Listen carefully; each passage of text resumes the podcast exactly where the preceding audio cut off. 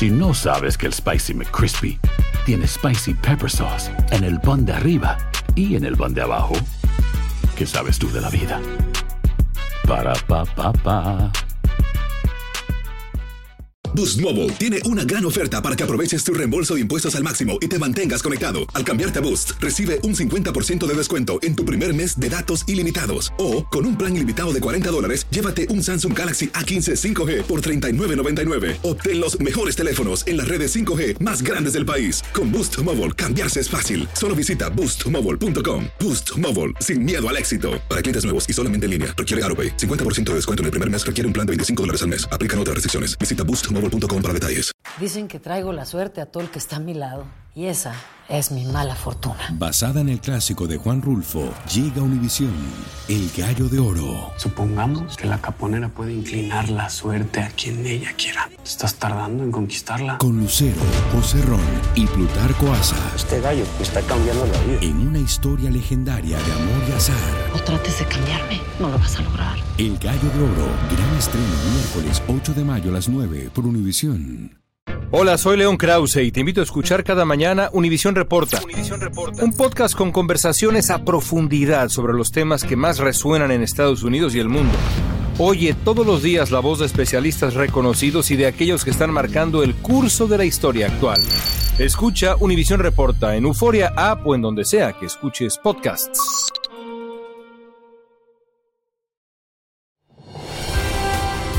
Hola, soy Jorge Ramos y a continuación escucharás el podcast del Noticiero Univisión. El programa de noticias de mayor impacto en la comunidad hispana de Estados Unidos. Buenas tardes. Comenzamos el noticiero con un nuevo cruce, Jorge, de cientos de migrantes desde México hacia Texas en las últimas horas. Los migrantes lo van a ver formar una cadena humana con sogas para pasar por el Río Grande o el Río Bravo y llegar a los Estados Unidos. Muchos arriesgaron sus vidas. Como nos dice Marlene Guzmán, al término de la Odisea les esperaban contenedores, alambres y soldados. Inesperadamente vuelve a reinar el caos en la frontera entre Piedras Negras e Eagle Pass, por donde este miércoles masivos grupos de migrantes se aventuraron a cruzar ilegalmente hacia Texas, donde se toparon con una barrera de contenedores de unas seis millas de larga. Arriba los esperaban más alambre de púas y miembros de la Guardia Nacional de Texas. Al final la patrulla fronteriza terminó procesando a más de 500 migrantes. Hoy nos encontramos a varias familias caminando con prisa, buscando por dónde llegar hasta el Río Bravo. ¿No temen que los puedan devolver? No, vamos con la Dios.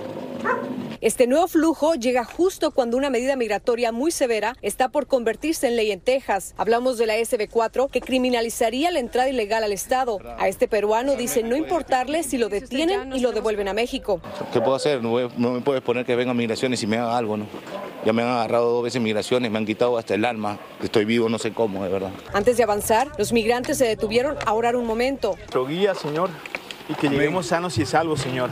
Pues aunque es el tramo final, los invade el miedo porque saben puede ser mortal. Y justo minutos después, ante nuestras cámaras, vimos como a uno de ellos se lo estaba llevando la corriente. Por fortuna, otro migrante, sin pensarlo, se aventó a rescatarlo. ¿Cómo te sientes?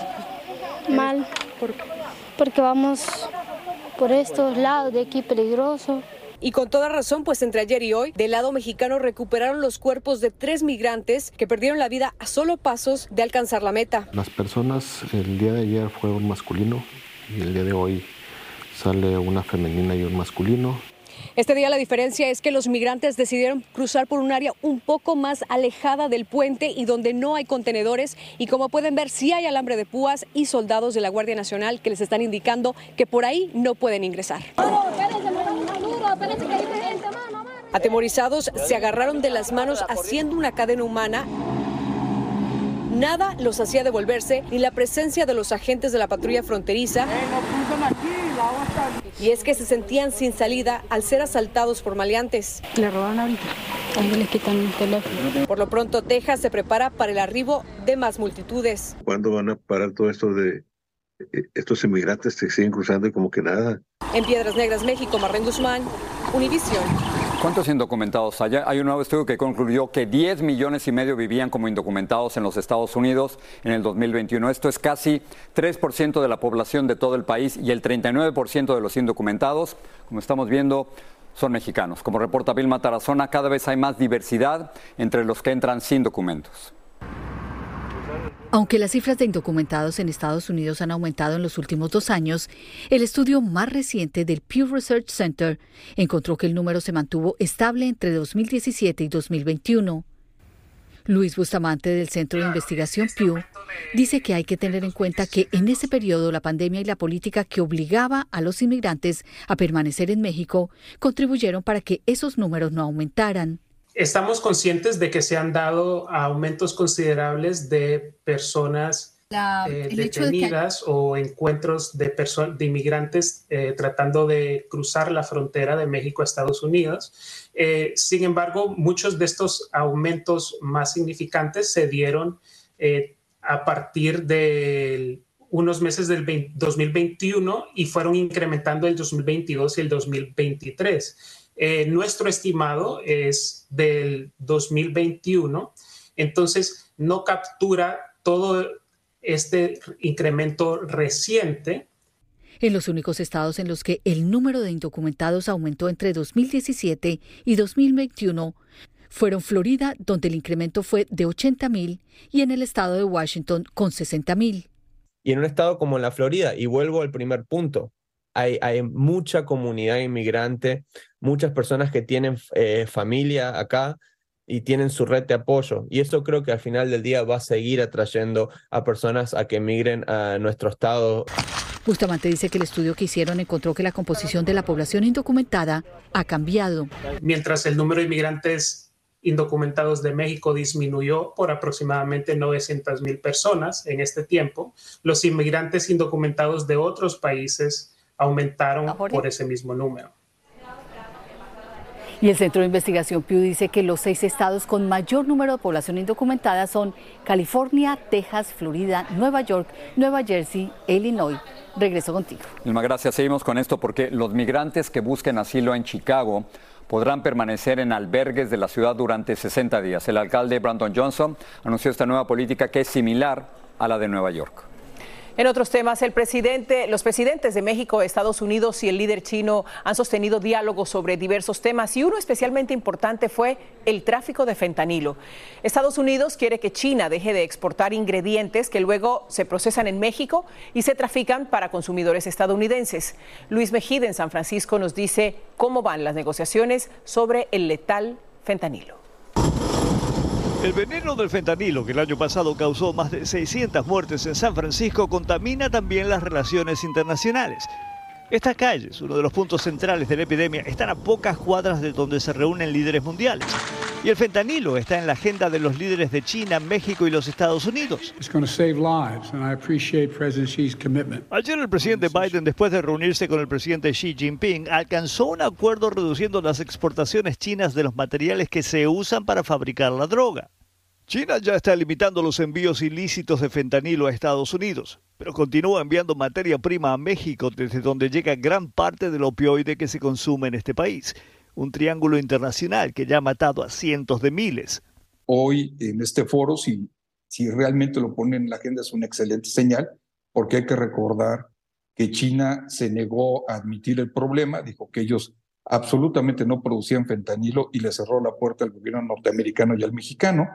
El gobierno mexicano dijo que ellos tampoco fabricábamos fentanilo y le cerró la puerta al gobierno norteamericano. Y el gobierno norteamericano dice el problema es de China y de México. Hoy precisamente los presidentes de China y México se reunieron aquí en San Francisco para hablar de las relaciones entre sus dos países. Y aunque no hubo detalles, el gobierno mexicano dijo que coopera con China en el combate contra el tráfico de sustancias químicas que se usan para fabricar drogas sintéticas. Mañana, en el último día de la conferencia, el presidente Biden se reunirá con el presidente Andrés Manuel López Obrador y aunque no ha sido confirmado, es esperable que el fentanilo sea parte de su abultada agenda. Pero aún en el mejor de los casos, aunque las conversaciones entre México y Estados Unidos sean muy exitosas, nadie se hace ilusiones ni piensa que el fentanilo va a desaparecer. En San Francisco, Luis Mejía, Univisión. Una nueva encuesta de CNN revela que Donald Trump mantiene una ventaja cómoda en la intención de voto en la primaria republicana de New Hampshire. El 42%, sin embargo, también muestra que Nikki Haley ha ascendido 8 puntos y aparece en el segundo lugar con 20% del apoyo de votantes republicanos en ese estado. Y en tercer lugar aparece Chris Christie con el 14%. Una investigación de la Cámara de Representantes concluyó que el congresista republicano George Santos de Nueva York violó reglas éticas del Congreso y también leyes penales. En vista de este informe, Santos no renunció, pero dijo que no se va a postular de nuevo, como nos informa Claudio Uceda. El polémico congresista George Santos no buscará la reelección. Continuaré con la misión de servir a mis electores hasta que se me permita. Sin embargo, no me presentaré a la reelección. El comentario surge luego que una investigación del Comité de Ética de la Cámara Baja concluyera que hay evidencias sustanciales de que Santos violó varias leyes federales. El reporte indica que Santos trató de explotar fraudulentamente todos los aspectos de su candidatura para su propio beneficio personal. Robó descaradamente su campaña, engañó a los donantes, informó de sus préstamos ficticios de sus comités políticos y luego desviaba más dinero de la campaña a sí mismo. especialmente Por tres meses el republicano nos ha dicho que no va a renunciar. No, no voy a renunciar. No, no, no. Se ha excusado. Toda la gente tiene errores en su vida y no soy diferente. Negó robar información personal. No, no robé a nadie, especialmente mis donantes. El comité afirma que Santos no cooperó con la investigación ni dio documentos, ni tampoco testificó voluntariamente. Pero hace poco nos dio a entender que sí colaboraba cuando le preguntamos sobre la pesquisa. Todavía no lograron hacer una entrevista conmigo, entonces estoy a espera de la invitación. La gobernadora de Nueva York le pidió su renuncia. El legislador de Nueva York enfrenta 23 cargos federales. George Santos está enfrentando son bastante serios. Él tiene cargos, delitos por el cual podría recibir hasta 20 años de prisión. Santos ya ha superado dos intentos de expulsión y podría enfrentar un tercero cuando los congresistas regresen de su receso a finales de noviembre. En Washington, Claudio Seda, Univision. Hola, les habla Jorge Ramos, soy inmigrante y periodista. Quiero invitarte a profundizar en los temas más relevantes y controversiales de la actualidad en el podcast llamado Contrapoder. Contrapoder. Descubre las diferentes voces de los protagonistas del momento con entrevistas a profundidad. Escucha el podcast Contrapoder en Euforia App y en todas las plataformas. Hay gente a la que le encanta el McCrispy y hay gente que nunca ha probado el McCrispy. Pero todavía no conocemos a nadie que lo haya probado y no le guste. Para pa pa pa. Dicen que traigo la suerte a todo el que está a mi lado.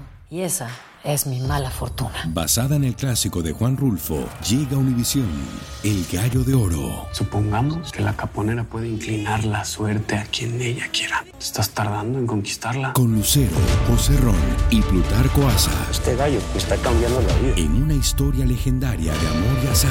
No trates de cambiarme, no lo vas a lograr. El Gallo de Oro, gran estreno miércoles 8 de mayo a las 9 por Univisión. Gracias por seguir con nosotros en el podcast del Noticiero Univisión. Un jurado declaró culpable de intento de secuestro y asalto al hombre que golpeó brutalmente con un martillo al esposo de Nancy Pelosi en su casa de San Francisco. David de Pape, de 43 años, actuó basándose en teorías conspirativas que denigraban a la entonces presidenta de la Cámara de Representantes, a la que pretendía secuestrar. El veredicto en su contra fue unánime y podría significarle más de 50 años en prisión. En California, la policía arrestó a un hombre de 50 años como sospechoso del homicidio involuntario de un manifestante judío el mes pasado. Paul Kessler, de 69 años, cayó al piso y se golpeó la cabeza fatalmente durante un altercado con manifestantes pro-palestinos. Al menos 38 personas resultaron heridas en Chicago cuando un tren chocó contra una máquina para remover nieve en el vecindario Rogers Park. Tres de los heridos están en estado crítico. 15 ambulancias acudieron al lugar de los hechos para atender y evacuar a los heridos. El accidente obligó a suspender el servicio ferroviario en dos líneas. Los empleados de más de 200 Starbucks realizaron hoy un paro laboral como parte de un esfuerzo para crear un sindicato. Líderes sindicales escogieron este llamado Día de las Tazas Rojas para la manifestación porque es un día en que los Starbucks atraen a mucha clientela. El porcentaje de usuarios de TikTok que se informa en la plataforma se ha duplicado desde el año 2020. De acuerdo con el Centro de Investigaciones Pew, esto obedece a un cambio cultural de los consumidores que ahora usan plataformas digitales para noticias. En el 2020, el 22% de los usuarios de TikTok dijo que lo usaba con ese propósito, pero eso aumentó al 43% en el 2023 que recibe noticias a través de esa aplicación casi se ha duplicado desde el 2020. Y no es solo TikTok. La mitad de los estadounidenses dice que obtiene su información de las redes sociales en general. Joselis Alcalá es una de esas personas. ¿Cómo tú ves tus noticias? ¿Cómo tú te enteras de lo que está pasando en el mundo? Bueno, este, más que todo por eh, las redes, sí por las redes, este, internet, Google, TikTok y todo. Facebook sigue siendo la plataforma de redes sociales más popular para el consumo de noticias y aproximadamente 3 de cada 10 adultos estadounidenses obtiene allí sus noticias. Casi el 25% lo hace desde YouTube, Instagram, TikTok o X. Pero el fenómeno de TikTok es único, porque ninguna red ha demostrado un crecimiento tan impresionante. Además, el hecho de que venga de China ha disparado las alarmas y hasta el Congreso intenta regularla. Una de las grandes preocupaciones es qué tipo de control, si alguno, tiene el gobierno de la China en torno al algoritmo que tiene TikTok. Y otra preocupación que manifiestan algunos expertos es lo que podría pasar a medida que se va acercando más el proceso electoral Dicen que si ya de por sí hay cuestionamientos de muchas de las cosas que aparecen en redes sociales, ahora con la inteligencia artificial, el panorama se complica. Lo que viene es un aluvión, porque esa es la palabra, de desinformación y confusión. Eso es lo que va a venir. Pero no todo está perdido. Medios de comunicación tradicionales también están en las redes, lo que hace que haya información fidedigna. Ese es el tipo de contenido que Samuel Telles dice consumir. Yo siempre busco noticias que sean de medios eh, como Univisión y como otras cadenas que son eh, meramente informativas. Otros como Guillermo Pérez prefieren informarse de forma tradicional. Hay mucha información incorrecta por las redes, demasiada. Pero bueno, veo mucho la, televisión, en los noticieros. Lo cierto es que las redes sociales llegaron para quedarse. El mejor consejo, asegúrese de obtener la información de fuentes confiables. Las redes aguantan todo lo que cada cual quiera transmitir y no siempre la información es veraz. En Miami, Florida, Lourdes del Río, Univisión. El gobierno federal dice que están funcionando los esfuerzos para facilitar el perdón de las deudas estudiantiles a través de cortes de bancarrota. Para lograr que se les anulen, los deudores deberán demostrar que el pago de préstamos los llevaría a una dificultad financiera. El 99% de 632 casos que buscaban, que lo solicitaron, recibieron un perdón parcial o total de sus deudas. Un jurado de Nuevo México va a determinar si acusa al actor Alec Baldwin por disparar mortalmente en contra de la fotógrafa Halina Hutchins durante el rodaje de la película Ross.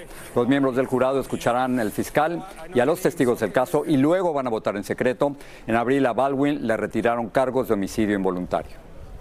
El segundo adolescente de Iowa implicado en el brutal asesinato de su profesora de español fue condenado a cadena perpetua, pero Jeremy Goodell, de 18 años, tendría posibilidades de libertad condicional en 25 años. Cuando él tenía 16, Goodell ayudó a su amigo Willard Miller a matar a batazos a su profesora Noema Graber porque obtuvieron malas calificaciones. Ambos estudiantes se declararon culpables. Fíjense lo que pasó en una escuela de Tijuana. La maestra puso a cantar a sus alumnos debajo de sus pupitres para tratar de calmarlos en medio de una balacera. Jorge Fregoso tiene más imágenes y detalles del incidente. Un video que se ha hecho viral en redes muestra los tensos momentos que vivieron niños de una escuela en el este de Tijuana en medio de una balacera. En sus aulas cantaban, leían cuentos, incluso bromeaban para distraerse y tratar de ignorar el sonido de los disparos que resonaban afuera del plantel. Y fue lo que nos ayudó a, estar tranquilos hasta cierto punto durante el desarrollo del percance que duró alrededor de, de 20-25 minutos. Estas medidas forman parte de protocolos de seguridad en zonas donde desgraciadamente se registran balaceras que no respetan a nadie y en donde a los delincuentes no les importa si hay escuelas y niños. Sobra el dolor, jamás creí ver a mi hija este, tener que estarse cubriendo abajo de unos mesabancos de una balacera. Silvia fue una de esas niñas que estuvo escondida debajo de su escritorio mientras ocurría la balacera. Ella cantaba junto con sus compañeritos. Me dio un poquito de miedo porque sí se escuchaban los balazos pues ahí y las policías eh, ahí en frente de nuestros salones, estaban pasando y pues nos asustábamos más. Su madre agradece la acción de los maestros de la escuela, que rápidamente pusieron a salvo a los niños. Nos mandaban videos los maestros, la verdad ya estábamos tranquilos, pues no, pues para qué salir, ¿verdad? Ellos están mejor, mejor ahí en la escuela, resguardados. Las autoridades locales minimizan el caso y aseguran que no saben si los videos son reales.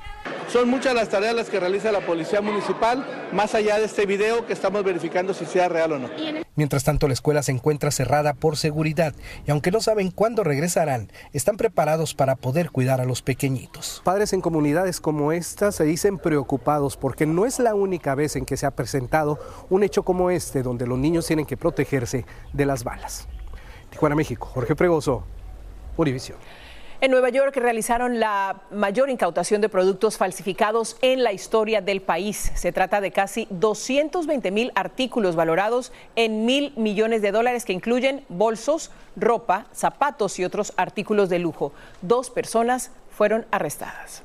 Ahora tenemos una alerta de salud sobre una peligrosa especie de garrapata que ya está en 19 estados del país. Se conoce como la garrapata asiática de cuernos largos. Tiene la capacidad de reproducirse rápidamente, se esconde entre la hierba y puede sobrevivir a condiciones climáticas muy difíciles. Lo saben porque tres vacas murieron en Ohio luego que les picaron miles de veces. Ilia. Gracias, Jorge. Vamos a España. El primer ministro Pedro Sánchez logró hoy un acuerdo con los principales partidos separatistas catalanes luego de que decenas de manifestantes salieran a pronunciarse en contra de un acuerdo de amnistía para los separatistas. Unas 60 personas fueron arrestadas en estas protestas que dejaron unos 37 policías lesionados. Me va a gustar, vamos directamente hasta Sevilla, España, para la entrega de los premios Grammy que organiza Univision. Bueno, Tony de Andrades tiene los últimos detalles de artistas invitados y nominados a este codiciado premio de nuestra música desde Sevilla, España. El Palacio de Exposiciones y Congreso de Sevilla será el escenario de la vigésima cuarta entrega del Latin Grammy y es la primera vez que esta importante premiación a la música latina sale de Estados Unidos. Como española, ¿cómo te sientes de que el Latin Grammy llega aquí a tu tierra? Y estoy feliz. ¿Qué te nota? Yo creo que estaría, bueno, no es fácil obviamente, eh, pero creo que sería increíble que se pudiera organizar en distintos países. En solo minutos veremos en este majestuoso escenario a los exponentes más importantes de nuestros géneros musicales. Y la cantante italiana Laura Pausini recibirá el máximo galardón que otorga la Academia Latina de la Grabación, Persona del Año. ¿A quién le dedicas este máximo galardón que te otorga la Academia?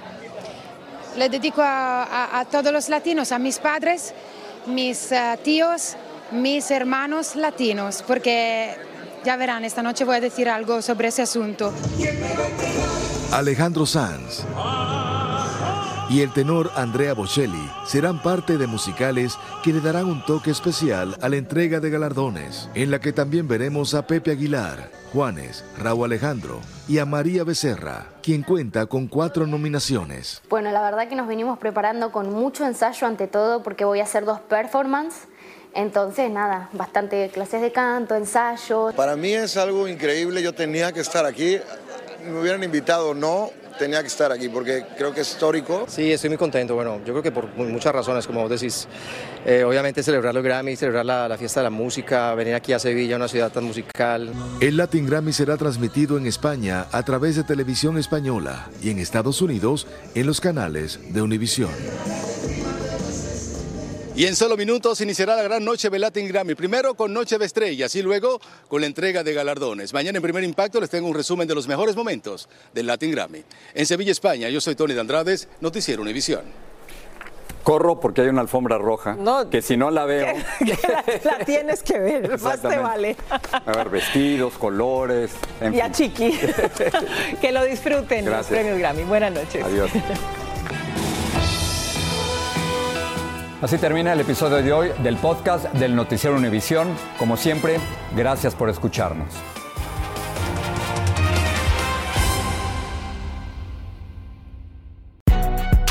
Si no sabes que el Spicy McCrispy tiene Spicy Pepper Sauce en el pan de arriba y en el pan de abajo, ¿qué sabes tú de la vida?